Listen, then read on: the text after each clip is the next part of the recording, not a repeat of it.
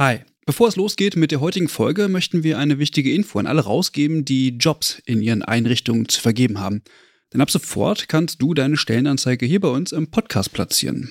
Wir finden das besser als Werbung, weil unsere treuen Hörenden damit Hinweise auf tolle Jobangebote bekommen und Unternehmen diesen Podcast nutzen können, um genau die Zielgruppe zu erreichen. Und wir nerven nicht mit Inhalten, die niemand hören will. Also eigentlich eine Win-Win-Win-Situation. Wenn du also eine Stellenanzeige hast, am besten natürlich für akademisch Pflegende, dann schreib uns eine Mail an hallo@übergabe.de. Übergabe hier mit UE. Wir veröffentlichen dann die Anzeige hier mit den relevanten Infos. Wir freuen uns auf deine Mail und wünschen viel Spaß mit der heutigen Folge.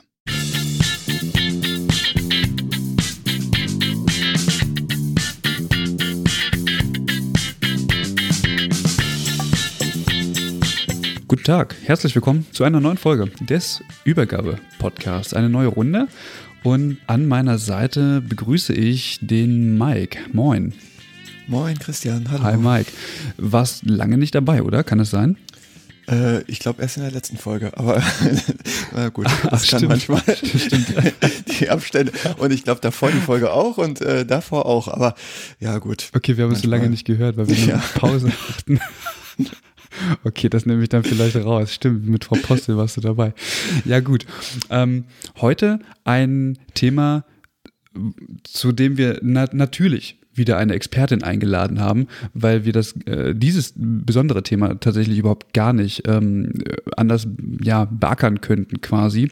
Und in dieser Runde ist auch Frau Doris Tacke mit dabei. Guten Morgen, Frau Tacke. Guten Morgen in die Runde. Hallo, Frau Tacke. Ähm, heute soll es ja um Menschen mit Behinderung mit Fokus auf das Krankenhaus gehen. Bevor wir da im Thema aber einsteigen, wäre es tatsächlich gut, wenn Sie sich den Hörenden mal vorstellen. Ja, mein Name wurde genannt. Ich bin die Doris Tacke.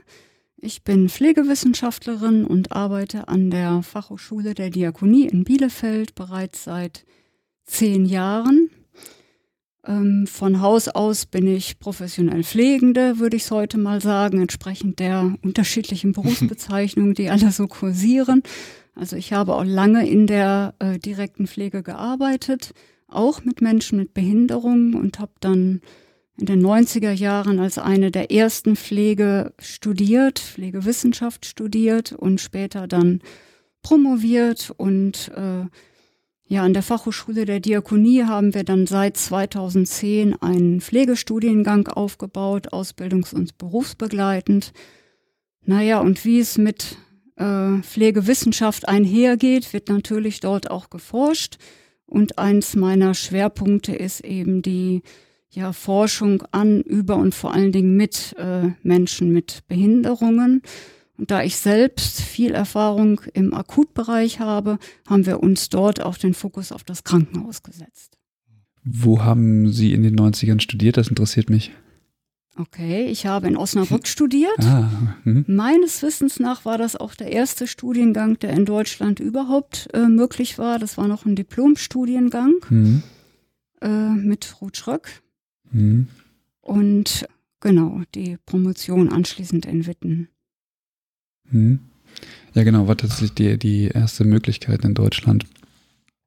Jetzt ähm, behandeln Sie das Thema der Menschen mit Behinderung. Im Grunde genommen ist das Thema, zumindest in Deutschland, eigentlich gar nicht so weit verbreitet, oder? Also zumindest jetzt im Forschungskontext, oder irre ich mich? Ja, es ist so, dass es natürlich Forschung gibt, aber diese Forschung ist eben vor allen Dingen verankert äh, ja in der Pädagogik.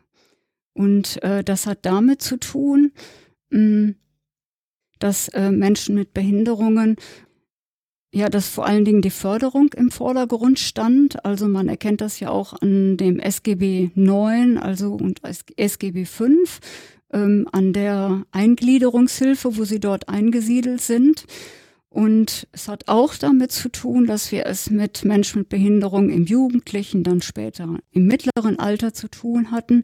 Wer lange fehlte, waren die älteren Menschen mit Menschen äh, mit Behinderungen. Mhm. Und das hat wiederum mit der Historie zu tun, also mit der Zeit des Nationalsozialismus, wo ja, äh, ja schlimme Geschehnisse zu verzeichnen sind, also wo die Menschen mit Behinderung als Objekte angesehen wurden, also wo Versuche durchgeführt wurden und wo ganz viele Menschen mit Behinderung getötet wurden.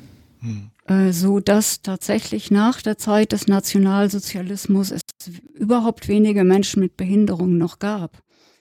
Und im Laufe der Zeit es sich so entwickelt hat, dass jetzt in den letzten Jahrzehnten diese Menschen erst älter werden und somit äh, ja vor allen Dingen altersbedingte Veränderungen auch zu verzeichnen sind. Das heißt, dieses Thema Pflege von Menschen mit Behinderung bekommt jetzt erst eine neue Bedeutung. Hm. Sieht man da auch, wenn man jetzt mal über die Landesgrenze hinausschaut, in andere Länder hinein, dass andere Länder vielleicht auch dort weiter sind mit der Thematik, also sich ganz anders beschäftigt haben oder vielleicht auch ja schon viel mehr Forschungsergebnisse äh, vorliegen zu dem Thema im Gegensatz zu Deutschland? Ja, das sieht man. Und äh, hervorzuheben ist hier tatsächlich Großbritannien. In Großbritannien ist es so, dass man sich viele Gedanken gemacht hat, auch um Menschen mit Behinderung, die wie der Gesundheitsbereich gestaltet werden sollte. Mhm. Und ein besonderer Fokus ist hier gerichtet auf das Einbeziehen in Entscheidungen. Mhm. Äh, da ist in den 90er Jahren beispielsweise der Mental Capacity Act äh, entwickelt worden. Ich weiß nicht, ob Sie das schon mal gehört haben, der MENCAP, nee. äh, so heißt er in Kurzform. Und diese, ja, es ist eine Gesetzgebung, äh, die für alle bindend ist und die besagt, das ist so der Kern des Ganzen, also dass äh, Menschen mit Behinderungen in die, die Entscheidung über ihre Gesundheitsversorgung einbezogen werden sollen.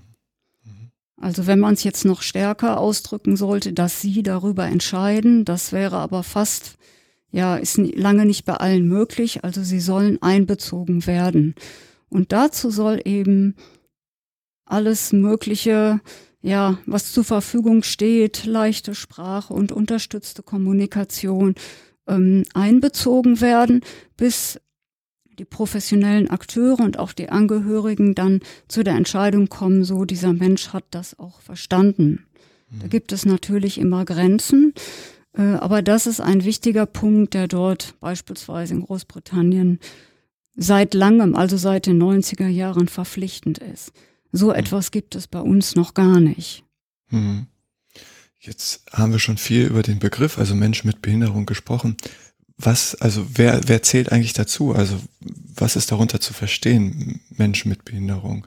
Sind Menschen mit Demenz auch Menschen mit Behinderung oder wo, wo gibt es da eine Trennung? Also wen kann man dazu zählen? Ja, also Definitionen gibt es hunderte und zu Ihrer Frage gehören Menschen mit Demenz dazu, sie gehören nicht dazu, also das ist ganz klar getrennt. Äh, ja, von der Gesetzgebung her wird es so gesehen, dass Menschen mit Behinderung solche sind, die eben körperliche, seelische oder geistige oder Sinnesbeeinträchtigungen haben und die dazu führen, dass sie nicht wie andere an der Gesellschaft teilhaben können.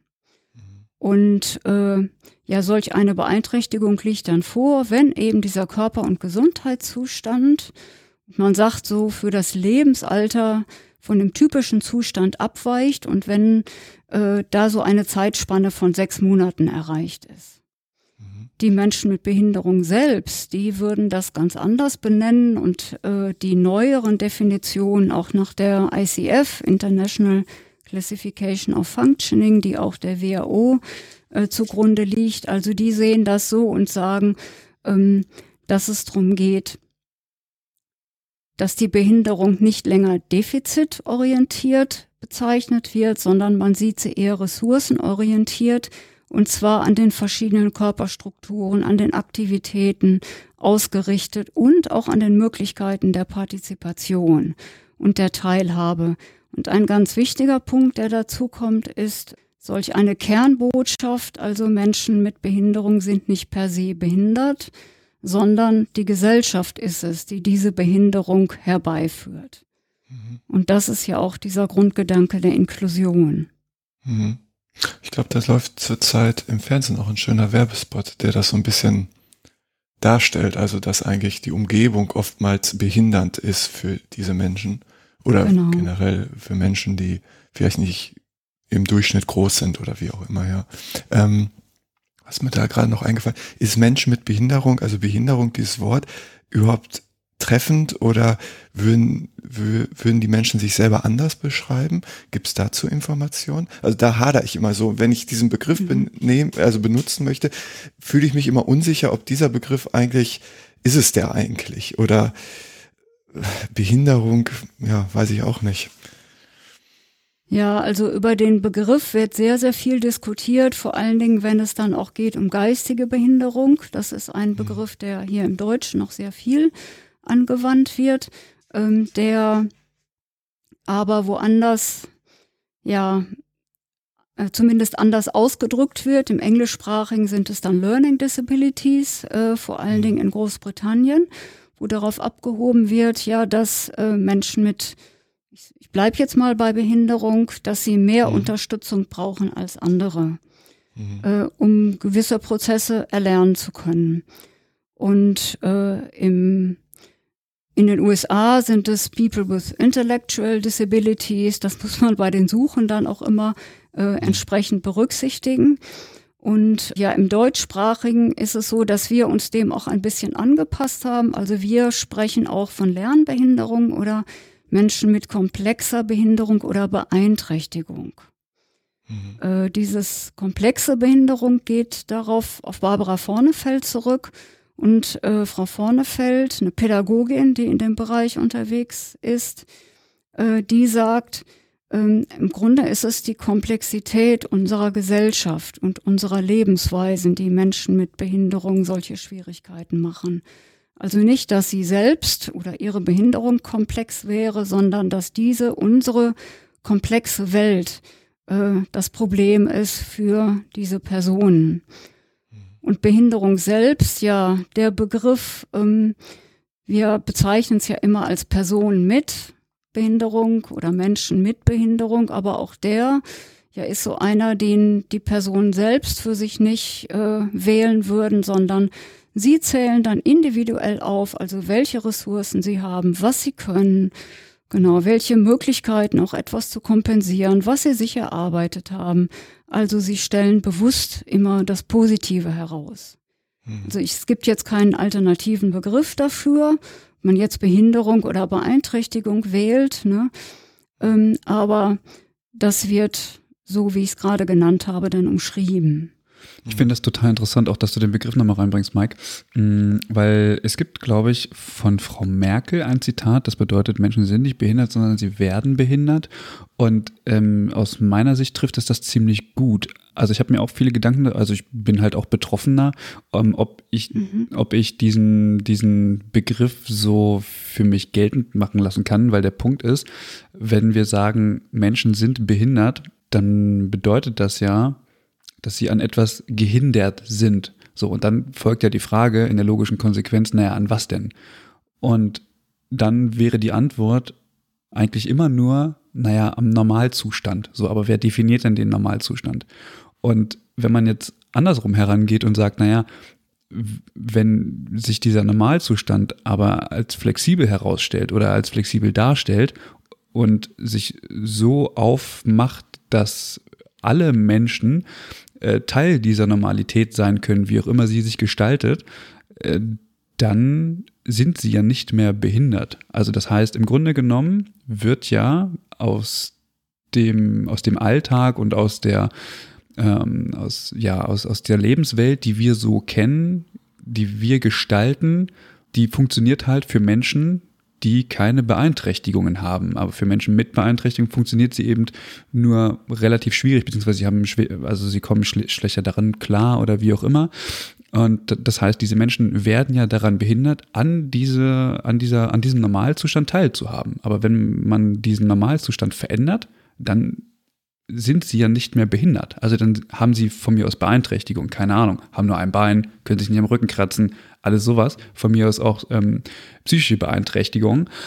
Aber sie haben trotzdem Teilhabe an der Normalität. So, also deswegen finde ich es viel treffender zu sagen, naja, sie sind behindert, weil es die, weil es die Richtung ähm, verändert, aus der wir denken und aus der wir Dinge beeinflussen. Ja, und die Inklusion geht ja noch weiter. Also die Inklusion sagt ja, dass ähm, Menschen mit Behinderung, sage ich jetzt mal, dass sie Fähigkeiten haben, die anderen eben nicht, äh, die andere nicht haben. Und das wird in dem Beispiel äh, von ja, Menschen mit Behinderung in Akutkliniken besonders schön deutlich, wo wir noch äh, zukommen heute. Also, dass wir etwas erkennen durch die Ressourcen, die Menschen mit Behinderung haben, dass sie uns aufmerksam machen auf gewisse Themen und auf gewisse Felder, ja, die wir vielleicht schon längst abgespalten haben, die uns aber gut tun würden. Und das meint ja Inklusion, dass wir voneinander lernen können. Und zwar nicht nur in der Schule, wo es schon ein bisschen etabliert ist, äh, sondern in allen Bereichen der Gesellschaft. Mhm. Eigentlich fast eine perfekte Überleitung, um in das Akutsetting zu blicken, was ja gerade dadurch geprägt ist mit seinen sehr stringenten Abläufen und der Patient oder die Patientin hat sich nach den Abläufen zu richten. Aber bevor wir dazu kommen, vielleicht noch ein Blick auf die Forschung. Ähm, Warum ist es denn notwendig, sich damit wissenschaftlich zu beschäftigen, also mit Menschen mit Behinderung im Krankenhaus? Warum ist das ein Thema? Ja, also erstmal ist es natürlich wichtig, ähm, weil wir darüber ganz wenig wissen. Äh, und immer dann ist ja nun Forschung angezeigt. Und äh, vor allen Dingen ist es wichtig, auch die Menschen mit Behinderung selbst dort einzubeziehen, wie wir es eben gerade schon hatten im Rahmen der Inklusion, weil sie die Experten ihres Lebens sind. Und äh, weil es uns nicht Behinderten schwerfällt, überhaupt die richtigen Fragen zu stellen. Also was wir ja immer, wir haben ja immer die Forderung, dass wir in die Schuhe der jeweils anderen treten und um die entsprechenden, ja, um das Erleben nachvollziehen zu können. Und das ist so, dass, es, dass uns das bei Menschen mit Behinderungen nur sehr, sehr schwer gelingt. Und darum ist diese Forschung natürlich so wichtig, um überhaupt erstmal so ein Grundwissen über das Erleben dieser Personen, ja, in Akutsituationen, aber auch natürlich äh, ja in Fragen des Alters, altersbedingte Veränderungen und so weiter zu bekommen, um dann daraus das entsprechende Handeln ableiten zu können. Ich glaube, das Akutsetting ist auch gar nicht das Erste, woran man denkt, wenn man über Menschen mit Behinderung im Gesundheitsversorgungskontext spricht. Also ich glaube, dann hat man tatsächlich viel mehr ähm, so Richtung Langzeitpflege und äh, vielleicht auch so, so, so Heime, wo viele Menschen mit Beeinträchtigung dann eben leben. Von mir aus auch in, in so WGs, betreuten WGs und so. Ich glaube, das hat man eher vor Augen als tatsächlich die Akutversorgung, oder? Vielleicht auch einfach das gesamte Gesundheitswesen. Also was ja natürlich sehr äh, starr ist mit seinen Ansprüchen, die man so hat. Ich habe da immer, also wenn ich kurz nur das Beispiel, was ich seit Tagen von meiner Frau höre, ist immer die Frau, die ähm, im Rollstuhl sitzt und sich einmal katheterisieren muss und dann schwanger ist und mehr Katheter braucht, diese aber nicht von der Krankenkasse bekommt, weil ihr die nicht zustehen und so. Also da fängt es ja schon an, mhm. unabhängig des Settings. Aber gut, das nur kurz. Also im Bereich ähm, ja, der altersbedingten Veränderung, da ist beispielsweise zu denken an Themen wie Kontinenzförderung, ne, aber Aufrechterhaltung äh, oder auch Förderung der Mobilität, Sturzprophylaxe.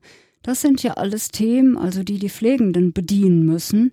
Und die sind nur oft in den Einrichtungen nicht tätig, sondern dort gibt es pädagogische Mitarbeiter. Und erst in den letzten Jahren ist das etwas gekommen. Und äh, hier brauchen wir vor allen Dingen professionell Pflegende, weil das zur Folge hätte, dass solche Menschen, die jetzt beispielsweise eine Blasenentzündung haben oder eine Pneumonie entwickeln oder ähnliches, äh, auch in den Einrichtungen bleiben könnten und dort gesundheitlich versorgt werden könnten. Das heißt, Krankenhausaufenthalte könnten durch dadurch vermieden werden. Das ist so parallel auch zu der Altenpflege überhaupt. Das ist so meine Haltung dazu. Mhm. Tatsächlich sind eben ja Heilerziehungspflegende beispielsweise ja ein, ein Berufsbild, äh, wo man ja vermutet wahrscheinlich, dass die, dass dort eine höhere Pflegekompetenz vorliegt. Tatsächlich haben die einen relativ geringen Pflegeanteil in der Ausbildung die sind dort beschäftigt, aber professionell Pflegende äh, sind dort viel zu wenig äh, eingesetzt. Auch so etwas wie Verbandswechsel, die dann vor Ort durchgeführt werden könnte. Und äh, ja, vor allen Dingen auch, also dass man Veränderungen erkennt. Hm, Veränderungen, die darauf hindeuten, dass eine akute Veränderung oder äh, eintritt oder sich eine chronische Erkrankung verschlimmert. Mhm. Und der Mike Rommerskirch hat ja eben noch angesprochen auf die äh, Versorgung in der Gesellschaft allgemein. Da ist es eben auch so, dass in den Arztpraxen ganz große Probleme in der Betreuung von Menschen mit Behinderungen auftreten, weil die Ärzte und auch die medizinischen Fachangestellten vor Ort gar nicht eingestellt sind auf diese Menschen. Viele sind jahrzehntelang nicht beim Zahnarzt gewesen oder können nicht vom Hals-Nasen-Ohrenarzt behandelt werden, weil sie den Mund gar nicht öffnen oder weil ihnen das, weil sie den Arzt nicht an das schmerzende Ohr heranlassen. Manchmal ist das Blutdruckmessen schon schwer oder das Blut abnehmen kann eine Herausforderung sein oder eine Palpation an einer schmerzenden Stelle. Neurologische Tests können gar nicht durchgeführt werden, weil diese Menschen die Aufforderung oft gar nicht verstehen. Und mhm. wenn sie dann in die Klinik kommen, das ist oft so der nächste Schritt, ich kann jetzt hier nichts tun, dann ist es so, dass sie oft von den Notaufnahmen auch abgelehnt werden, weil die Behandlungszeiten oft nicht innerhalb der DRGs äh, ja, erfolgen können, sondern die können nicht eingehalten werden. Und äh, ja, im Grunde sind sie damit mh, hm, ja ein Kostenfaktor für das Krankenhaus. Also und nicht selten passiert das, dass sie dann erst gar nicht aufgenommen werden. Und im alltäglichen Prozess ist es so, dass sie den Betrieb eher stören. Aber habe ich das gerade richtig verstanden, dass für behinderte Menschen im Krankenhaus das DRG-System genauso geltend ist wie für alle anderen Patienten und man nicht davon ausgeht, ähm, dass beispielsweise die Behandlungsdauer sich verändern kann mit Nebendiagnosen, die im Rahmen der Behinderung auftreten? Das ist tatsächlich so. Also es gibt ein paar Nebendiagnosen, die angeführt werden können, aber tatsächlich geht es ja immer um diese Hauptdiagnose, die mhm. dann äh, erstmal greift. Und das ist natürlich die, ja, die in dem Fachbereich angesiedelt ist, also mit dem akuten Gesundheitsproblem, mit dem jemand kommt. Und dadurch, dass Untersuchungen oft nicht durchgeführt werden können, weil sie oft auch nicht gut vorbereitet sind, aber auch weil Menschen mit Behinderung sich nicht darauf einlassen können, äh, kommt es eben dazu, zu diesen verlängerten Aufenthaltszeiten. Und die können tatsächlich nicht refinanziert werden in der Studie, die wir da durchgeführt werden, wir kommen ja noch dazu, war es tatsächlich so, dass der Chefarzt einer Abteilung, in der wir dort tätig werden wollten, zu mir sagte, wenn Sie das schaffen, also dass Sie die Aufenthaltszeiten so verringern, dass wir innerhalb der DRGs bleiben, ne, dann haben Sie all meine Unterstützung. Das Frau ja. Tacke, Sie haben gerade die ähm, Heilerziehungspflegenden erwähnt und dass die also natürlich entsprechend auch ähm, viel fokussierter darauf ausgebildet sind. Ich frage mich, wie ist es andersrum? Sind professionell Pflegende denn schlechter ausgebildet im Umgang und auch in der Pflege mit, ähm, mit äh, Menschen mit Behinderung? Bis heute ist es so und sogar nach dem äh, neuen Pflegeberufegesetz, also dass Menschen mit, dass diese, dass die Betreuung von Menschen mit Behinderung immer noch ein Randthema ist. Mhm auch nicht prüfungsrelevant ist und ja viel zu wenig dort äh, aufgenommen ist. Und im letzten Pflegegesetz war es so, dass es ein Wahlthema war, also dass es gar nicht verpflichtend war. Mhm. Und manche Schulen haben es aufgenommen in die Ausbildung und haben es auch gut verfolgt, aber andere eben eher weniger. Und die Qualifikation von Pflegenden ja in Allgemeinkrankenhäusern ist überhaupt nicht ausgerichtet auf Menschen mit Behinderungen.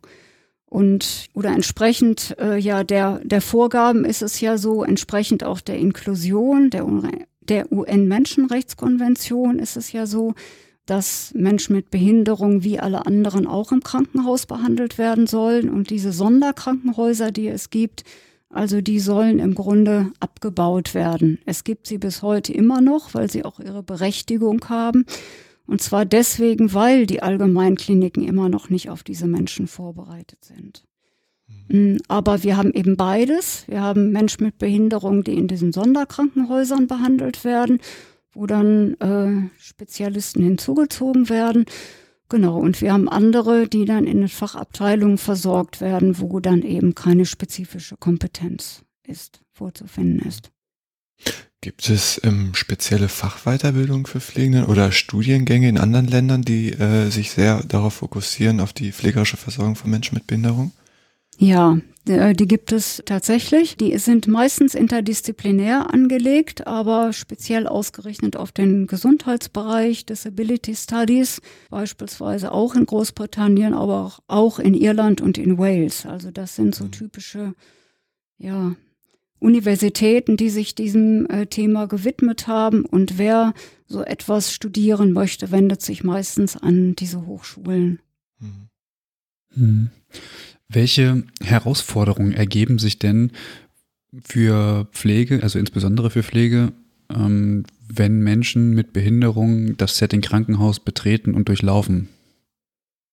Ja, es ist so, wenn sie in das Krankenhaus kommen, dann werden sie erstmal behandelt wie alle anderen auch, also den Behandlungsfaden entsprechend durch das System geschleust. Und dann haben wir das, dass Menschen mit Behinderung eben vieles nicht mitmachen können und werden dann eben eher als Störer des Systems an, angesehen. Mir fällt gerade noch ein, vor Jahren gab es eine Publikation im Ärzteblatt, Patienten mit Behinderung sind alles andere als Wunschpatienten. Und das hebt eben ab auf die Störung des Systems. Also sie werden dann in die jeweiligen Fachbereiche aufgenommen und wo es eben keine Experten gibt. Und sie werden oft auch nicht zu den Untersuchungen begleitet oder, äh, sondern zum Röntgen oder zur Endoskopie transportiert. Sie werden dann dort abgestellt. Und da begegnen sie natürlich wieder fremden Menschen, die sich häufig auch nicht anders helfen können, als diese Person zur Durchführung der Untersuchung zu fixieren. Mhm. Und Genau, manches gelingt auf diesem Weg, anderes gelingt aber eben nicht. Und die Folge ist dann eben, dass manche Untersuchungen, ja, die Menschen mit Nichtbehinderungen zuteil werden würden, also bei dieser Personengruppe dann vernachlässigt werden würden. Also die Gesundheitsversorgung ist tatsächlich eingeschränkt, das muss man so sagen. Das ist auch ein also mega ethisches Thema, oder? Also da, da kommen halt irgendwie beeinträchtigte Menschen und das, und es findet eigentlich eine Unterversorgung statt. Hm. Also es, ohne dass es irgendwie, also ich weiß nicht, fällt es auf? Ich, ich, ich kann mir nicht vorstellen, dass es großartig bewusst ist, oder?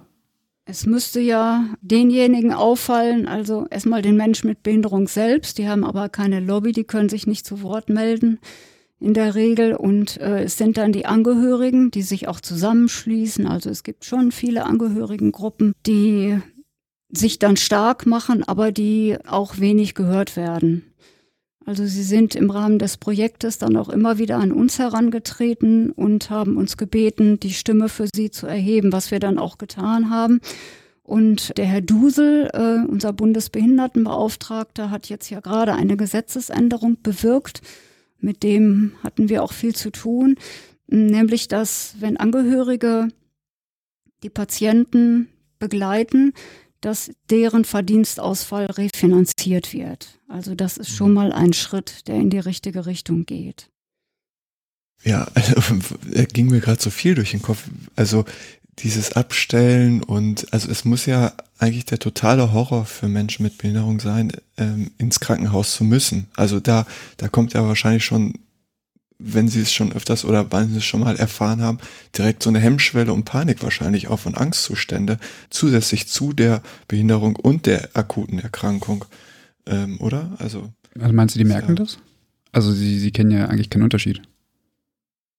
Also, ich, also wenn Sie schon mal das Krankenhaus durchla äh, durchlaufen haben und also jetzt in meinem Alter oder jünger oder so und man musste schon mal ins Krankenhaus, hat das vielleicht schon mal erfahren, wie es da, wie die Zustände sind und wie man behandelt wird und man wird da rausgerissen aus dem Zuhause, wo man gerade lebt äh, und dann wird man da irgendwie durchgeschossen durch die Abläufe. Ähm, könnte ich mir das höchst traumatisch vorstellen. Also. Das, das ist tatsächlich auch so. Und äh, diejenigen, die mit Vorerfahrung kommen, die sind dann besonders belastet, weil diese Vorerfahrungen auch nie aufgearbeitet werden. Das haben uns auch die hm. Mitarbeiter aus den Wohneinrichtungen äh, berichtet. Sie sind, also wenn sie dann wieder entlassen sind und in ihrem Zuhause sind, dann ist die Situation ja vorbei, aber sie wird nicht äh, aufgearbeitet. Und in dem Moment, wo eine Wiederaufnahme erfolgt, dann ist sie wieder präsent. Und dann steht diese Angst massiv im Vordergrund. Also das zentrale Phänomen ist tatsächlich die Angst. Hm. Und dagegen als Phänomene sind eben ja sich in Sicherheit geben, die Orientierung fördern. Oft ist es so, dass Menschen mit Behinderung, die laufen können, zur Untersuchung geschickt werden. Hm. Also geh doch mal die Treppe runter und dann rechts und dann noch mal links und dann siehst du da schon so ein Schild, was sie häufig gar nicht lesen können und geschweige denn rechts und links verstehen. Also dann sind, irren sie oft orientierungslos in der Klinik herum, weil sie erwarten ja, dass diejenigen, die ihnen diesen Auftrag geben, ja, dass die schon wissen, was mit ihnen los ist und ob sie dieses Ziel erreichen können. Mhm. Also das ist kein Einzelfall. Mhm. Und sie finden dann schlechtweg äh, ihr Ziel überhaupt gar nicht. Mhm. Das ist dieser Punkt der Orientierung und dann können sie häufig die Informationen eben nicht verstehen und auch die Informationen über das, was sie jetzt erwartet. Und manchmal ist es auch schwer vermittelbar. Und was dann eben so wichtig ist, ist dieses Vertrauen. Also, dass Menschen an ihrer Seite stehen, denen sie vertrauen können. Also, wo sie den Eindruck haben, der will mir nichts Böses. Und wenn ich mit ihm unterwegs bin, dann wird mir nichts Schlimmes passieren. Es wird schon richtig sein, was jetzt hier erfolgt. Hm. Also ich, ich finde das äh, höchst dramatisch oder ja auch sehr bewegend. Also wenn ich mir vorstelle, so wie Sie gerade gesagt haben, Frau Tacker. Also eigentlich bin ich ja auf der Suche nach Sicherheit, weil ich nicht weiß, was mit mir los ist, weil ich mich schlecht fühle oder weil ich, äh, weil ich einen Schub in meiner chronischen Erkrankung habe, begebe mich in eine Institution, in eine Einrichtung und da erfahre ich alles nur keine Sicherheit. Also äh, das ist ja der Wahnsinn eigentlich für die betroffene ja. Person. Eine ähm, unserer Probandin sagte im Vorgespräch, Krankenhaus ist gefährlich. Mhm. Ja. ja. Ähm, und also aus welchem Grund? Was für Erfahrungen hat sie gemacht? Genau die. Also, äh, dass die Personen, die Professionellen, die, denen sie dort begegnet, dass die angstauslösend sind und dass sie eben in Situationen geraten, die für sie gefährlich sind, die sie selbst als gefährlich einstuft, weil sie nicht beschützt wird. Mhm, okay total verrückt, dass man diese Wahrnehmung so klar hat. Also, dass man merkt, mhm. dass hier irgendwas total gegen den Baum läuft. Ja. Ein weiterer Punkt ist vor allen Dingen auch das Schmerzmanagement. Also sie kommen ja oft ins Krankenhaus, weil sie eine Beeinträchtigung haben, die oft auch mit Schmerzen verbunden ist. Und die Schmerzeinschätzung gelingt eben nicht immer so, wie sie das, äh, wie, wie das erfolgen sollte. Also eine Selbsteinschätzung wird oft nicht versucht und eine Fremd, für eine Fremdeinschätzung liegen oft die Instrumente nicht vor. Mhm. Die gibt es tatsächlich und äh, die sind mittlerweile auch schon gut getestet, aber eben noch wenig verbreitet. Ich weiß gar nicht, im, im aktuellen Expertenstandard des DNKP ist, ist diese Patientengruppe dort mit verankert und berücksichtigt? Ich habe es gerade gar nicht vor Augen. Ja, also sie sind äh, zu einem kleinen Teil dort berücksichtigt, auch genau in dem Bereich Schmerzmanagement und da sind da auch einige Instrumente bereits genannt. Es gibt welche für Kinder ja. und dann welche für Erwachsene mit Behinderung. Ja, also okay. es kommt zumindest vor in dem ganz neuen. Okay. Mhm. Mm, ich könnte mir vorstellen, dass aus der Perspektive der professionellen Pflegenden wahrscheinlich auch erstmal so eine Überforderung eintritt. Also übernehmen die die Pflege oder kommen dann noch Menschen mit, die äh, ähm, die Pflege übernehmen? Wahrscheinlich ist doch gerade bei Menschen mit Behinderung der pflegerische Ablauf oder auch die Tagesstruktur sehr von Präferenzen und Routinen geprägt, oder? Und wie, also das kann ich ja gar nicht in, in, im Krankenhaus so gewährleisten oder so umsetzen. Ja, das ist so. Also die, äh, die, der Rahmen, in dem sich Menschen mit Behinderung normalerweise bewegen, der gibt ihnen Sicherheit. Hm. Und es wäre wichtig, zumindest solche Ankerpunkte in das Krankenhaus zu übertragen. Bei einem Patienten bei uns im Projekt war es beispielsweise derjenige, der nach dem Frühstück unbedingt die Zeitung lesen musste. Das war für ihn mhm. ganz wichtig. Unsere Mitarbeiter haben dann dafür gesorgt, äh, dass er die Zeitung bekam. Ja, und es ist dann auch gelungen, aber äh, zunächst wanderte die Zeitschrift dann ins Dienstzimmer, wo sie dann von anderen gelesen wurde und der Patient hatte sie nicht und geriet eben in eine Krise. Ja. Also oft sind es so kleine Punkte, die für sie aber ganz wichtig sind. Also beispielsweise auch die Mittagsruhe nach dem Essen, äh, die sie absolut brauchen, um sich erholen zu können. Mm, der Spaziergang und ja, bei einem Patienten war es so, plötzlich war es Donnerstag und er geriet äh, in absolute Unruhe, weil am Donnerstag kommt ja immer die Melanie und geht mit mir einkaufen. Und jetzt bin ich gar nicht da und er hatte die Vorstellung, niemand hat ihr Bescheid gesagt. Ja. Und diese Routinen sind für sie ganz wichtig und die Betreuung, also die bei uns waren es ja jetzt ähm, klinische Pflegeexpertinnen, die sich dieser Patienten angenommen haben. Äh, die haben um die ja um diese Ankerpunkte gewusst und haben dafür gesorgt, dass sie eben im Klinikalltag eingehalten werden. Das heißt aber auch, dass sich der Klinikalltag an ihren Bedürfnissen ausrichten muss. Mhm. Also, dass wir ein flexibles System brauchen, deutlich flexibler, als es derzeit ist. Ist es denn realistisch, dass sowas gelingen kann, also dass der Klinikalltag sich trajektartig äh, um dieses Klientel legen kann? Ähm, vielleicht stelle ich das Projekt einmal vor Gerne. jetzt und mhm. äh, ja. Und äh, dann kann ich das ja mal die Frage anhand äh, unseres Projektes erläutern. Also es ging darum, hm, dass als Ziel Angst und Unsicherheit reduziert werden im Krankenhaus, dass Kommunikationsmöglichkeiten geschaffen werden, also ein Fokus gelegt wird auf das, auf das Thema Schmerz und Schmerzmanagement, dass die betroffenen Personen in Entscheidungen einbezogen werden und natürlich auch, dass die geplanten diagnostischen und therapeutischen Maßnahmen durchgeführt werden können und bei allem sollte auf Gewalt verzichtet werden, eben dass freiheitsentziehende Maßnahmen möglichst vermieden werden.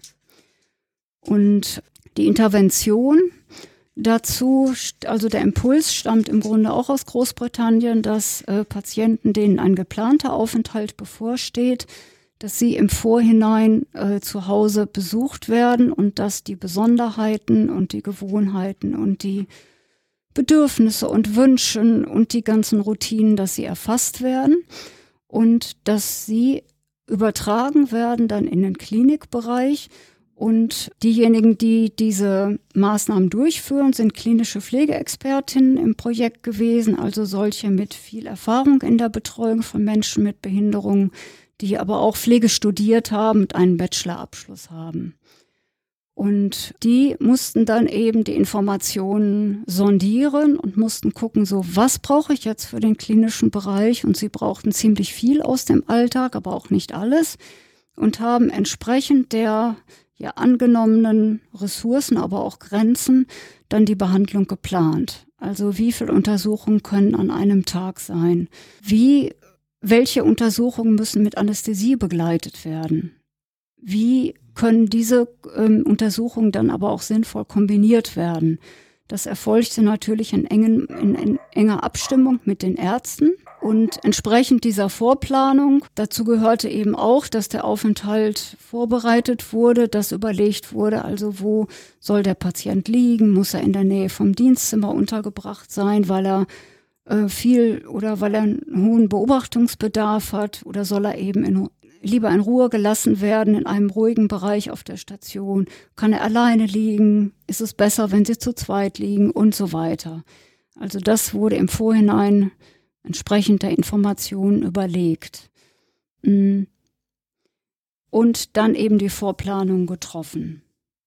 Dann war es so, dass im Projekt deutlich wurde, dass diese normale der normale Ablauf über eine Ambulanz oder eine Aufnahmestation gar nicht zielführend ist, sondern es war viel wichtiger, die Patienten möglichst im Eingangsbereich des Klinikums schon zu begrüßen, und zwar genau durch die vertrauten Personen, durch die klinischen Pflegeexpertinnen. Und die haben gemerkt, sinnvoll ist es auch, wenn ich den gleichen Pullover anziehe, den ich bei dem Vorgespräch anhatte, dass so ein Wiedererkennen möglich ist.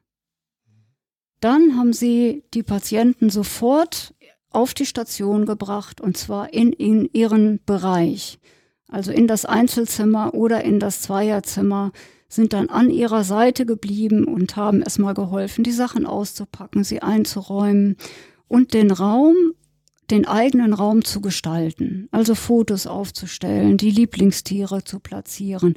Es ging vor allen Dingen erstmal darum, diesen eigenen Bereich zu schaffen, einen Bereich, in den der Mensch mit Behinderung sich dann immer wieder zurückziehen kann und wo er sich wohlfühlt. Der nächste Punkt war der, dass er sich, dass der, der Mensch sich die Station erschlossen hat. Also meistens war das so, irgendwann hat er selbst die Tür aufgemacht oder braucht Unterstützung auch dazu. Wo bin ich denn hier angekommen? Also wer ist denn hier noch und wo ist die Küche und was kann ich hier tun? Und erst wenn diese Bereiche sicher waren, dann haben die klinischen Pflegeexpertinnen Untersuchungen zugelassen. Aber das musste eben, also sie mussten autorisiert werden, dieses, die Prozesse so zu gestalten. Mhm. Die Untersuchungen fanden dann nach Möglichkeit im eigenen Bereich statt. Also erstmal Blutentnahme. Die äh, Mitarbeiterinnen vom EKG sind dann gekommen nach Möglichkeit. Und wenn sie dann doch die Station verlassen mussten, dann sind sie nicht alleine geblieben, sondern die klinischen Pflegeexpertinnen waren immer an ihrer Seite. Also sie hatten immer eine Begleitung dabei und sie waren eben auch autorisiert, die Prozesse zu gestalten. Also zu sagen, dieser Mensch braucht den Termin morgens gleich um 8 Uhr, weil er kann, ich kann ihm das nicht vermitteln, dass er nüchtern bleiben muss.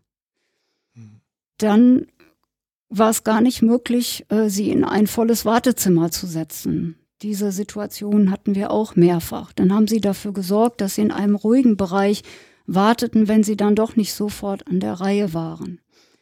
Dann haben sie darauf gedrungen, Pausen einzulegen oder auch Untersuchungen abzubrechen, wenn eine drohende Überforderung also sichtbar war. Dazu haben sie auch Instrumente genutzt. Also wir haben, es gibt so ein Distress Disability Tool, also das DISDAT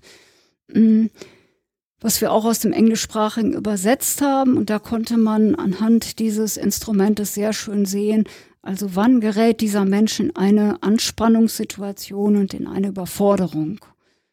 Da wird dann im Vorhinein genau festgehalten, also schon bei dem Vorgespräch, was sind Anzeichen der Entspannung und des Wohlfühlens und so weiter. Und was sind Anzeichen dafür, dass dieser Mensch äh, ja in belastende Situationen gerät. Bei einem war das beispielsweise, dass er die Räder eines Autos, die er rechts und links in der Hand hatte, drehte. Und wenn diese Geschwindigkeit mhm. zunahm, dann war klar, okay, also die Erregung wächst. Mhm. Bei anderen war es ja die Art und Weise, wie sie ihre Stofftiere an den Körper pressten. Also wenn die Hände dann schon weiß wurden vor lauter Anstrengung, dann war klar, also jetzt äh, ist, müssen wir hier mal einen Stopp einlegen, jetzt brauchen wir unbedingt eine, eine Pause. Genau, und wenn die Erregung zu heftig war, dann wurde eben abgebrochen. Das ist etwas, was die Pflegenden dann anhand des Bogens beurteilen durch ihre Beobachtung, ähm, wahrscheinlich, ne? Genau, also es auf der Station waren ähm, Bezugspflegende für diese Patienten zuständig im Sinne des Primary Nursing, die auch über diese ganzen Informationen verfügten und auch die Patienten eben gut begleitet haben und den Prozess dann im Blick hatten. Aber wenn sie die Station verließen, dafür gab es eben keine andere Möglichkeit, als die, dass die klinischen Pflegeexpertin, die eben auch selbst die Besuche im Vorhinein durchgeführt hatten, diese Begleitung durchführten. Mhm. Äh, denn die, ja, die Primary Nurses, die hatten eben auch andere Patienten zu versorgen und konnten diese Begleitung nicht gewährleisten. Aber das ist ein zentraler Punkt, also im, unseren, unserer Ergebnisse, dass die Begleitung außerhalb dieses sicheren Bereiches absolut erforderlich ist. Hm. Wo ich da so ziemlich viele Ähnlichkeiten dabei entdecke, dass sich viele Krankenhäuser ja auch so ein bisschen auf den Weg machen, demenzfreundlich zu werden oder demenzfreundliche Krankenhäuser. Ist das auch ein Thema für Menschen mit Behinderung, dass man oder dass Krankenhäuser davon sprechen, dass sie ähm, behindertenfreundlich sind oder für Menschen mit Behinderung freundlich sind oder wie auch immer? Also gibt's das, gibt's da ähnliche Bestrebungen hin oder ist das eher nicht der Fall? Also mir ist das noch nicht bekannt, dass es hm. so etwas gibt. Hm. Ähm, noch gar nicht. Ja. Es gibt erste, Sie hatten vorhin auch gefragt nach Fortbildung. Also aus unserem mhm. Projekt ist eine Fortbildung entstanden, die wir jetzt äh, das zweite Mal anbieten. Und ja, es gibt erste Ansätze in dem Bereich, mh, hm, aber es gibt noch nicht das behindertenfreundliche Krankenhaus. Mhm. Genau, wie es Demenz oder angehörenfreundliche Intensivstation, ne? so hm. etwas. Mhm. Hat man, also was ich mir natürlich gut vorstellen kann, ist, durch die Implementierung der Pflegeexpertinnen hat sich wahrscheinlich, also es dauert wahrscheinlich immer noch länger die Behandlung im Akutkrankenhaus als äh, Menschen ohne Behinderung, aber konnte man trotzdem feststellen, dass sich vielleicht die Behandlungsdauer verkürzt hat im Gegensatz zu früher, also ohne die Pflegeexpertin. Also das wäre ja eigentlich mal ein Ergebnis, was man noch so ähm, sich anschauen könnte wahrscheinlich, ne? Genau, also wir hatten ja eine Begleitforschung, äh, die durchgeführt worden ist und wir haben ja, wir haben keine Vergleichsstudie machen können, aber wir haben Häufigkeiten gezählt und ja, äh, ja.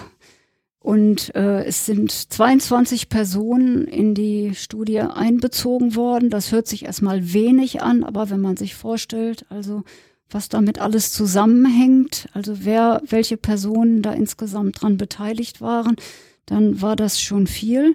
Und bei diesen 22 Personen sind 109 Untersuchungen und Behandlungen durchgeführt worden.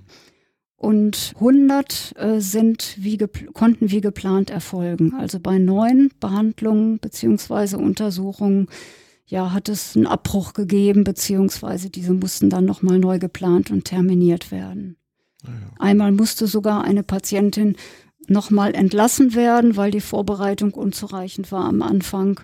Das hatte damit zu tun, äh, dass sie äh, die Tendenz hatte, die Station zu verlassen und das dann auch getan hat. Und es war nicht so schnell möglich, eine Sitzwache zu organisieren und dann war die Station dazu übergegangen, hat sie eingeschlossen. Und das haben wir dann vom Projekt eben ja nicht befürwortet. Dann ist sie noch einmal nach Hause gegangen und äh, ist dann zwei, drei Tage später wieder aufgenommen worden. Und dann war einfach eine Person an ihrer Seite, die sie begleitet hat und ja, ihr Angebote gemacht hat. Und von daher war eine Fixierung oder ein Einschluss dann gar nicht mehr erforderlich und sie war ganz gut sogar zu führen. Mhm das, das Zentrale sozusagen, also wenn ich es richtig, richtig verstanden habe, ist das Zentrale eigentlich die Vertrautheit, so dass der Mensch mit Behinderung vertraut mit der Umgebung wird, vertraut mit dem Personal und eine Vertrauensperson auch vielleicht zur Seite hat aus dem Personal heraus. Das, genau, das ist so. Also äh, wir haben ein Modell entwickelt. Ich weiß nicht, ob es eine Möglichkeit, ob eine Möglichkeit besteht, das irgendwo zu hinterlegen. Hm? Ja, wir haben auf der Internetseite können wir das gut machen. Ja. Okay, und dieses Modell hat, hat zwei Phasen. Also das eine ist die Vorbereitungsphase und das andere ist die Behandlungsphase. Und da wird schon sehr schön deutlich, also dass das Vertrauen im Mittelpunkt steht, erst recht dann, wenn eben nicht alle Maßnahmen zu erklären sind. Und dazu gehört aber auch die Verlässlichkeit, die Verlässlichkeit äh, der Vertrauensperson. Also in dem Moment, äh, wo dann doch etwas ja erfolgte, ähm, was zur Überlastung führte, dann konnte sein, dass das Vertrauen ganz schnell verloren ging. Und dann konnte es manchmal Stunden bis hin zu Tagen dauern, bis das Vertrauen wieder erworben wurde. Und die Mitarbeiterinnen im Prozess, die haben das schon sehr genau verstanden und haben gesagt, wir machen jetzt lieber einen Stopp und riskieren nicht, äh, dass das Vertrauen verloren geht, sondern eher, dass wir eine Pause in der Untersuchung einlegen sonst äh, können wir den weiteren Prozess hier so gar nicht durchführen. Also mhm. das Vertrauen steht schon äh, sehr im Zentrum des Ganzen. Gibt es, ähm, hat man sich auch angeschaut, wenn das Vertrauen verloren geht, was es für Möglichkeiten gibt, dieses wiederzugewinnen oder wie man das wieder herstellen kann?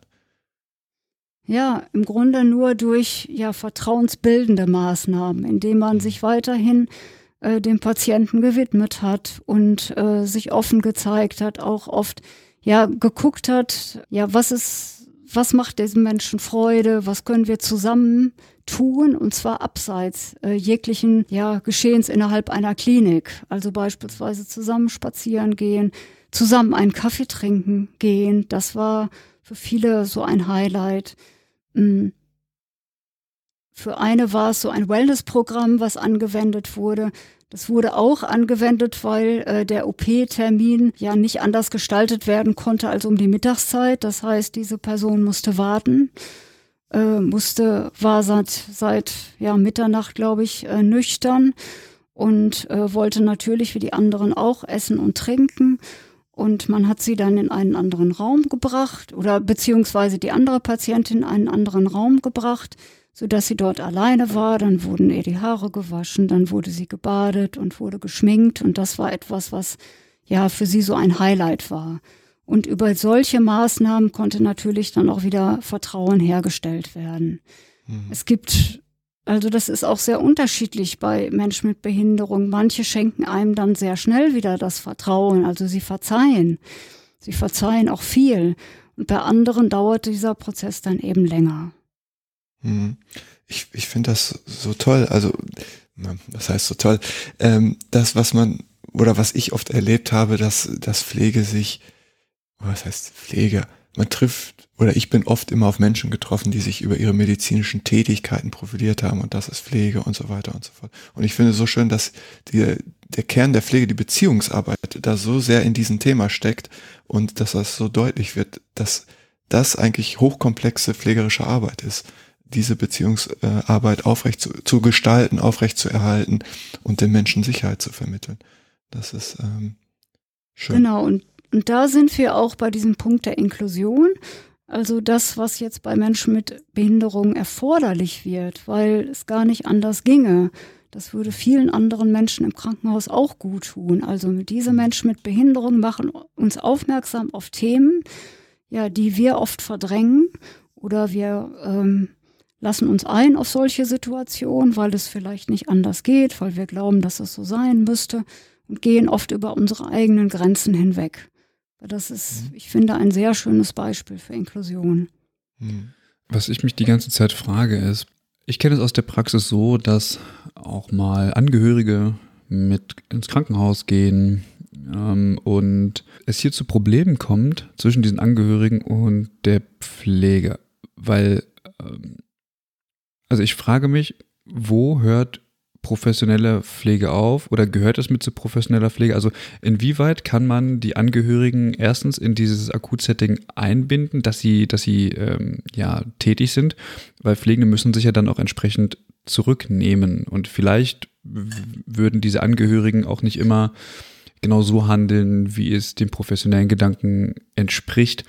Also äh, was mh, hm, also wie kann das miteinander gut funktionieren, dass professionelle Pflege trotzdem stattfindet, aber gleichzeitig natürlich auch die, die Angehörigen in ihrer Expertise ähm, ja so wahrgenommen werden, dass es quasi so ein, so ein Hand in Hand ist. Also gibt es ein Spannungsfeld? Mhm. Ja, auf jeden Fall. Ähm, das wird auch in der Literatur viel berichtet. Also wir haben es im Projekt nicht so wahrgenommen weil die Angehörigen ganz anders reingenommen worden sind. Also Angehörige sollten als Experten wahrgenommen werden, denn sie können den Patienten lesen. So sagen wir, sie können eben die, ähm, das Verhalten der Patienten auch besser als die klinischen Pflegeexperten natürlich das, das deuten, weil äh, sie ja die jahrelange Erfahrung haben. Natürlich haben sie dann nicht die pflegerische Expertise. Und ähm, ja, es gibt, es gibt so viele Facetten des Ganzen. Also welche Bereiche möchten Sie dann nehmen? Also übernehmen Sie die Körperpflege? So etwas muss natürlich abgesprochen werden, dann mit den professionell Pflegenden in offener Art und Weise. Und ähm, ja, was ihnen meist verwehrt bleibt, den Angehörigen, ist es, in die Prozesse einzugreifen. Und darum ist das so wichtig, dass die Angehörigen mit den klinischen Pflegeexpertinnen Hand in Hand arbeiten. Also sie sind auf keinen Fall befugt, selbst wenn sie die Patienten oder die ihre Söhne, Töchter sind es ja oft zu Untersuchungen begleiten, ähm, diese Prozesse zu stoppen. Da braucht es dann die entsprechenden Akteure in der Klinik und das waren bei uns die Pflegeexpertinnen, die äh, da befugt sind, dort einzugreifen. Und äh, von daher ist diese Zusammenarbeit zwischen den Angehörigen und den Expertinnen absolut wichtig. Und ja, die Basis sollte möglichst konstruktiv gestaltet werden. Was wir natürlich gesehen haben, sind auch oft Missstände, die sich über Jahre eingeschlichen haben, so die Angehörige ja oft gar nicht wissen können. Und auch, äh, ja, Mitarbeiter in den Einrichtungen zum Teil, also pädagogische Mitarbeiter in den Einrichtungen. Wenn ich von einem Fall berichten darf, also eine, äh, wir hatten eine Patientin, die trug seit Monaten einen Taucheranzug unter ihrer Kleidung. Und zwar dann, wenn sie in die Werkstatt ging, um dort zu arbeiten. Ähm, der Hintergrund war der, dass diese äh, später ja Patientin ähm, ja, in, ja im Grunde mit ihren Ausscheidungen schmierte, so wurde es berichtet. Und da wussten sich die pädagogischen Mitarbeiter nicht anders zu helfen, als ihr eben diesen Anzug anzuziehen, der dann dicht ist, sodass sie ja die entsprechenden Körperteile nicht mehr erreichen konnte und äh, es dann in der Werkstatt zu keinen Problemen mehr kam. Im, die, unsere Mitarbeiter haben das dann bei dem äh, Erstgespräch äh, ja erstmal staunend zur Kenntnis genommen. Und in der Klinik wurde dann deutlich, dass diese Patientin einen Pilz hatte. Und äh, ja, sie unter Juckreiz litt. Und äh, der war aber nicht erkannt und auch nicht behandelt worden. Und so löste sich das dann auf. Und ja, gut, dem danach trug sie eben auch keinen Taucheranzug mehr. Es konnte entsprechend ja behandelt werden. Und so etwas, das findet man aber häufiger, also dass äh, sich gewisse Verhaltensweisen dann über die Jahre einschleifen. Und da muss man eben mit den Angehörigen oder auch mit den Mitarbeitern in den Wohneinrichtungen sehr sensibel äh, umgehen und muss sie entsprechend beraten. Und oft sind sie dann aber auch dankbar dafür und lassen sich auf Neues ein. Mhm. Ist das, hm, ist das eine Herausforderung für Pflegende, solche, also Reflexionsskills zu entwickeln. Das, also ich, mir ist gerade ganz doof durch den Kopf gegangen, ist das noch eine pflegerische Intervention oder ist das schon Körperverletzung, weil man nicht vernünftig äh, Krankenbeobachtung, oder was heißt Krankenbeobachtung in Anführungsstrichen, aber der Ursache nicht richtig auf den Grund geht. Also das ist, ähm, ja, es ist Könnte man direkt ja schon als Körperverletzung verstehen, aber letztendlich mhm. sind es Mitarbeiterinnen dann vor Ort, die ja auch nicht die entsprechende Expertise haben. Ne? Mhm. Sie hätten sie äh, zum Arzt schicken sollen. Äh, gut, aber es ging um ein pflegerisches Problem. Pflegepraxen haben wir noch nicht.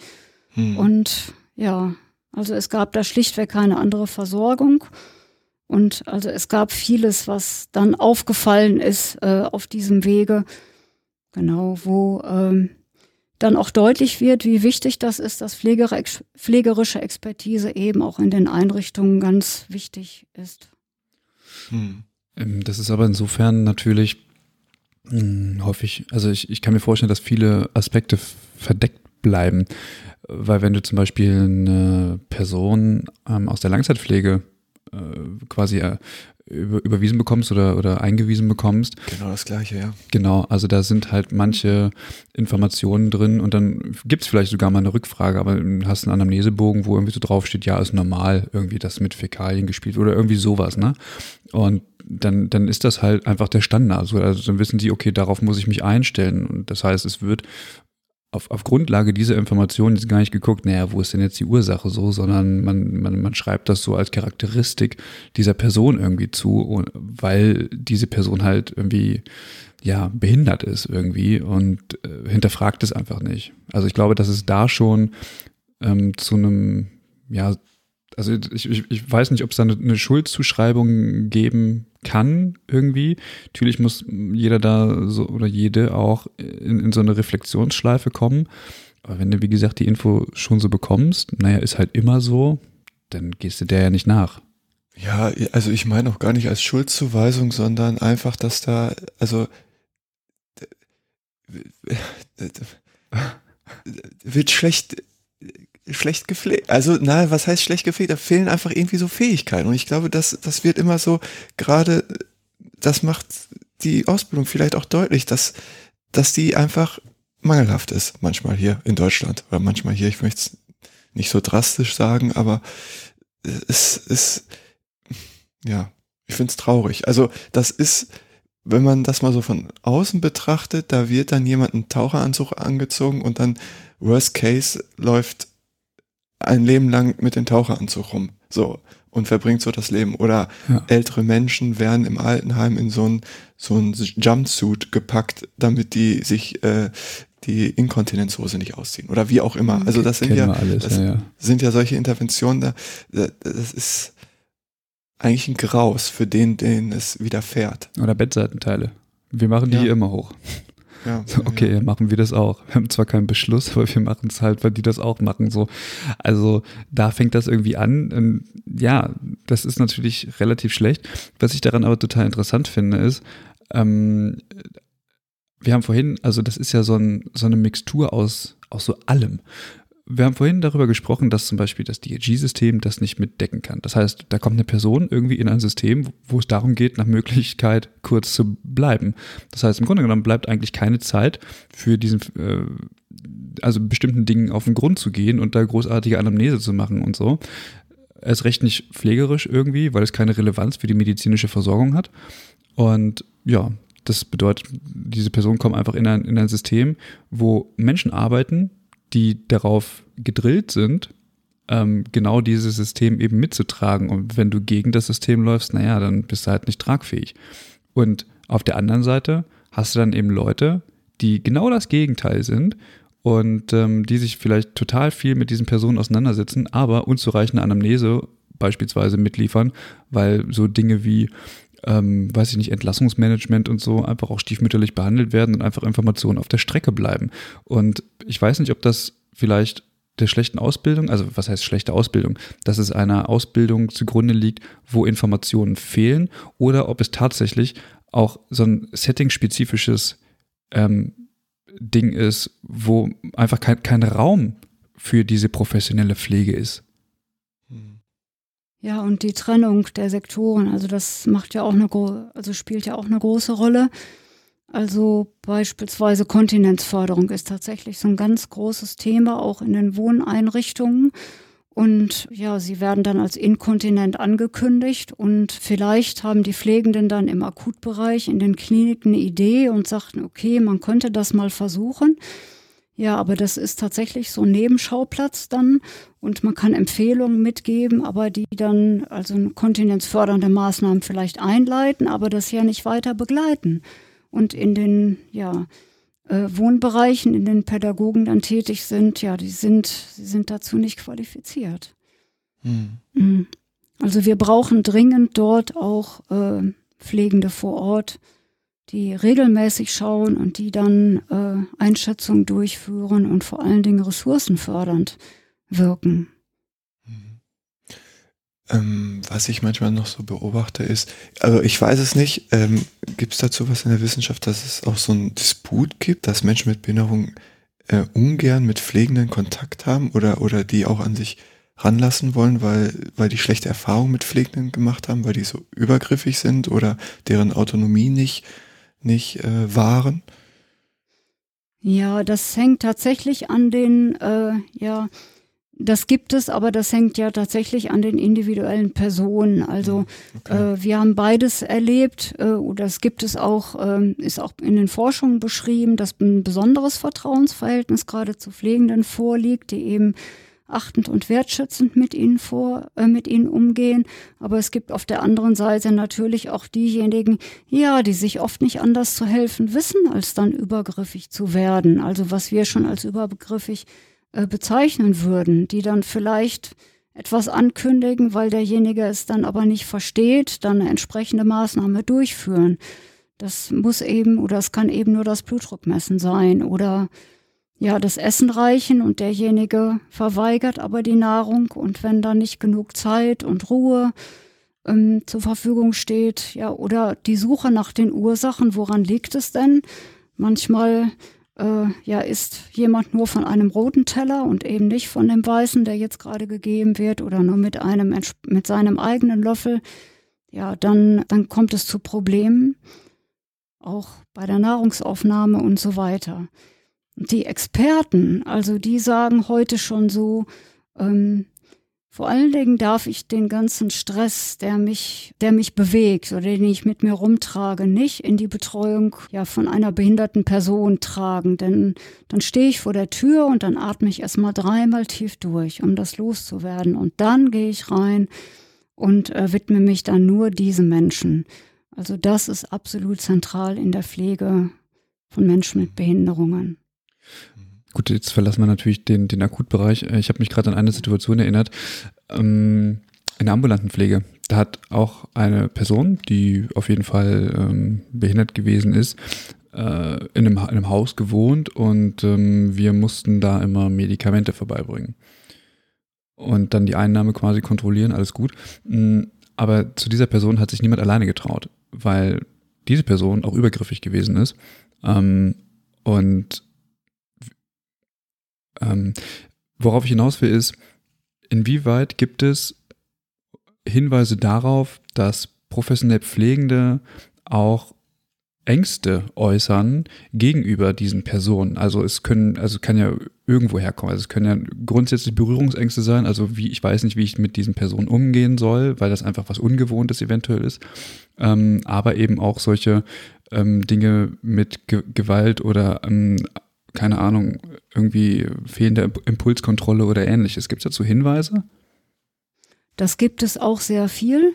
Also äh, das betrifft ja oft Personen, die schon ja ähm, also in der in der Fixierung leben, wo Beschlüsse, wo entsprechende Beschlüsse vorliegen, die dann aber trotzdem spucken oder ähnliches oder in dem Moment, wo sie natürlich körperlich versorgt werden, auch gedreht werden müssen und äh, ja, Bewegungsänderungen erfolgen und so dann ja aggressiv werden beziehungsweise solche Verhaltensweisen zeigen. Und natürlich gibt es Pflegende, die davor Angst haben, die auch verletzt worden sind, also wo diese Ängste ganz berechtigt sind.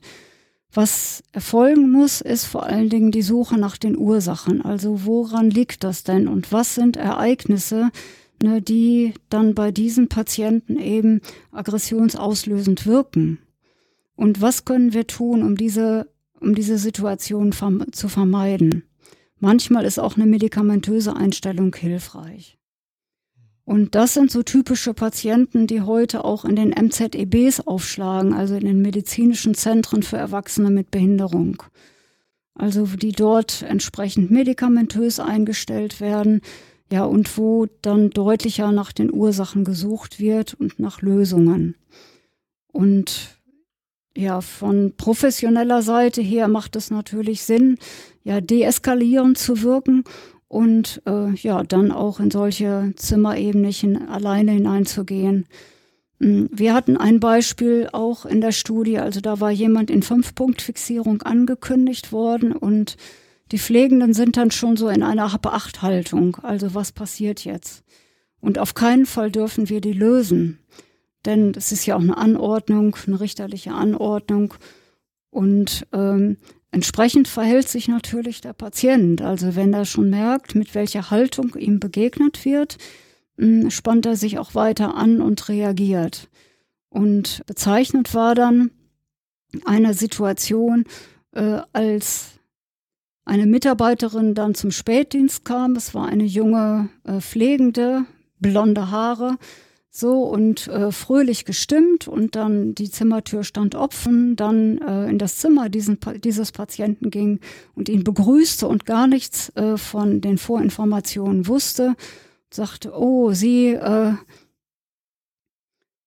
Sie oder Sie zeigen sich ja hier als fröhlicher Mensch und äh, sie hat Kontakt mit ihm aufgenommen und hat gesagt, ach, ich löse Ihnen mal hier die, äh, den rechten Arm. Und dann haben sie sich begrüßt, haben ähm, mit Handschlag und so weiter. Und ja, er zeigte sich als fröhlicher, offener Mensch. Und ja, so kann es eben sein, dass in anderen Situationen ganz andere Erfahrungen gemacht werden. Und ja, dieses Zurückdrehen so einer Aggressionsschleife, also das äh, müsste dann in Angriff genommen werden. Das ist aber relativ schwierig und erfolgt meistens nicht äh, im Zusammenhang mit einem Akutaufenthalt in einer Klinik. Hm. Ich finde das, also ich kann Pflegende total nachvollziehen, ähm, die sagen, naja, also ich habe hier einen Beschluss über Bettseitenteile oder so und deswegen mache ich die auch hoch. Also ein Beschluss bedeutet ja per se erstmal nicht, dass man es machen muss, sondern dass man die Möglichkeit dazu hat. Aber ich kann Pflegende aber auch verstehen, dass wenn sie die Person nicht kennen, ähm, dass sie da sich das auch nicht trauen. Also das ist natürlich irgendwie so ein, so, so, so, so ein schmaler Grad und gerade ich äh, bin dafür, dass man so gar nicht mehr fixiert, wo es irgendwie notwendig ist. Aber ich kann mir schon vorstellen, dass das auch zu Unsicherheiten, zu Ängsten führt, wenn man das jetzt nicht macht, aus äh, guten Gründen, so, aber eben auch nicht weiß, was passiert jetzt. Meist wird es ja auch beibehalten dann während eines stationären Aufenthaltes, aber es gibt doch immer wieder Pflegende, also die auch einen gewissen Ehrgeiz dann äh, entwickeln und sagen, ach, wir versuchen das mal und mhm. tatsächlich dann solche auch Situationen gestalten können, also wo das, wo es dann möglich ist, die Fixierung zu lockern. Ja, ich könnte mir auch gut vorstellen, man ist natürlich dann auch irgendwie in so einer Rolle, ne? Also das also wenn man da in der Fünf-Punkt-Fixierung ankommt äh, und alle sind schon aufgeschreckt und denken, oh, was passiert da, dann ist man ja auch selber noch, ach jetzt, aber ich bin hier der Gefährliche oder wie auch immer. Das ist, äh, ja, da, ja, weiß ich auch nicht, da bedingt wahrscheinlich das eine das andere und dann da aus dieser Spirale wieder auszubrechen und sich anzunähern, ist wahrscheinlich auch eine sehr große Herausforderung. Ja. Hm. Es denn, man kennt es nicht anders. Ja, ja, oder so. Sowas gibt es eben auch. Also ich habe ich hab, ich hab in der Psychiatrie gearbeitet, da wurden häufiger mal Menschen angekündigt, so die hochgefährlich gewesen sind. Also gar keine Akutversorgung, sondern auch äh, Menschen aus der Langzeitversorgung. Ähm, keine Ahnung, wurde da mit Polizei reingebracht und alles so ein Mist. Und beim Aufnahmegespräch stehen dann 14 Leute drumrum und so ein Mist.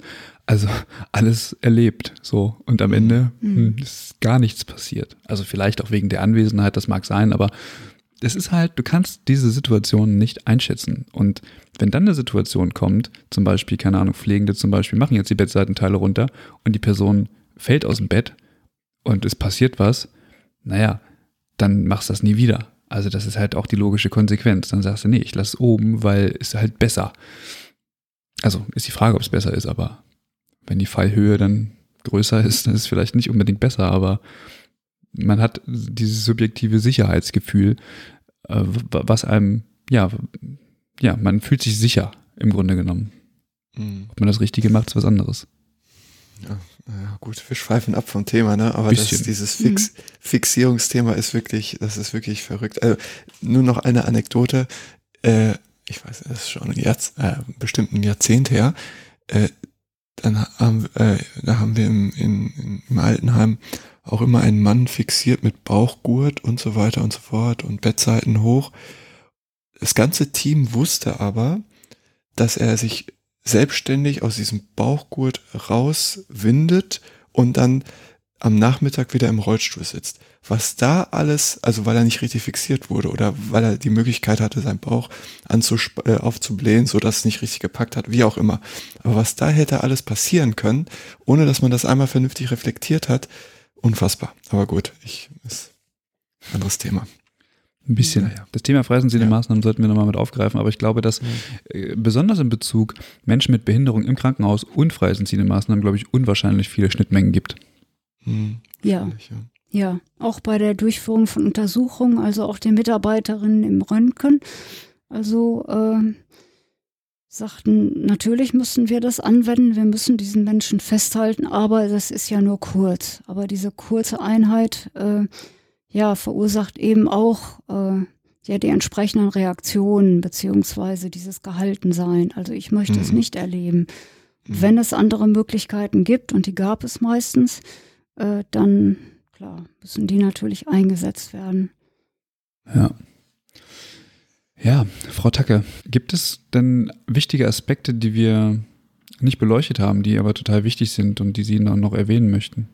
Ja, etwas möchte ich gerne noch erwähnen. Also meines Erachtens nach brauchen wir so etwas wie APNs, Advanced Practice Nurses, äh, für den Bereich äh, Menschen mit Behinderung, die nicht fachbereichspezifisch, sondern quer zu den Fachbereichen tätig werden, also zumindest in großen Kliniken, die so etwas tun, also wie wir ein Projekt durchgeführt haben, also die sich viele Informationen aus dem Alltag dieser Patienten holen. Im Rahmen einer Akutversorgung äh, müsste das auch dann möglich sein. Das müsste dann entsprechend nachgeholt werden. Dann dieser Vertrauensaufbau zu den Patienten müsste gewährleistet sein, dass sie sich sicher fühlen und dass sie vor allen Dingen in Stresssituationen nicht allein gelassen werden. Also so etwas bräuchte man an großen Kliniken. Das wäre mein Ziel und die bräuchten meines Erachtens nach auch eine Masterqualifikation wie andere APNs eben auch. Und äh, ja, die müsste man dringend in Deutschland etablieren. Und solange wir keinen Studiengang haben für diesen Bereich, also könnten Sie ja auch im Rahmen der allgemeinen APN-Studiengänge Masterangebote erstmal mit qualifiziert werden und Wer sich dann schon frühzeitig für dieses Feld en entscheidet, kann ja auch einen eigenen Schwerpunkt im Rahmen des Studiums setzen. Die Alternative wäre im Moment eben dann ins Ausland zu gehen und es dort äh, zu studieren. Würde der äh, Master im Mental Health Nursing da schon in die richtige Richtung gehen oder wäre das ähm, zu, zu weit weg? Der ist zu wenig äh, auf diese Klientel ausgerichtet, hm, okay. diese Gruppe ausgerichtet, ja. Ist doch nochmal anders. Mhm. Aber ein, ein, ein, tolles Schlusswort, also in, auch mit der Frage verbunden, wie kann es weitergehen, auch mit der weiteren Professionalisierung der, der Pflege. Mhm. Ja. Mike, ist für dich das Thema jetzt ausreichend beleuchtet? Ja, ausreichend schon. Also nein, nicht ausreichend. Also ich, ich finde das Thema total spannend und ich kann mir gut vorstellen, dass wir da bestimmt noch mal eine zweite Folge zu machen, ähm, weil mir noch so manche Fragen in den Kopf gekommen sind, während wir uns so unterhalten haben. Aber ähm, da wir auch den zeitlichen Rahmen nicht sprengen wollen, machen wir vielleicht noch mal eine zweite Folge. Genau. Ansonsten also was vielen herzlichen Dank. Wichtig, ja. ja, was absolut wichtig ist, vielleicht doch noch ein Schlusssatz, dass sich das äh, System an den Menschen anpasst. Also bislang haben wir es genau umgekehrt dass sich die Menschen an das System Krankenhaus anpassen und hier muss es genau umgekehrt sein. Wie in ganz vielen Situationen. Und ich finde auch nicht nur im Krankenhaus, sondern eigentlich in totalen vielen Settings. Also es geht ja vom Personaleinsatz in der Langzeitpflege beispielsweise mit, mit starren Strukturen, ähm, ist ja auch schwierig. Also auch hier muss sich das System natürlich irgendwie anpassen an die Bedürfnisse der Person und ja, offenbar bei Menschen mit Behinderung noch sehr viel mehr.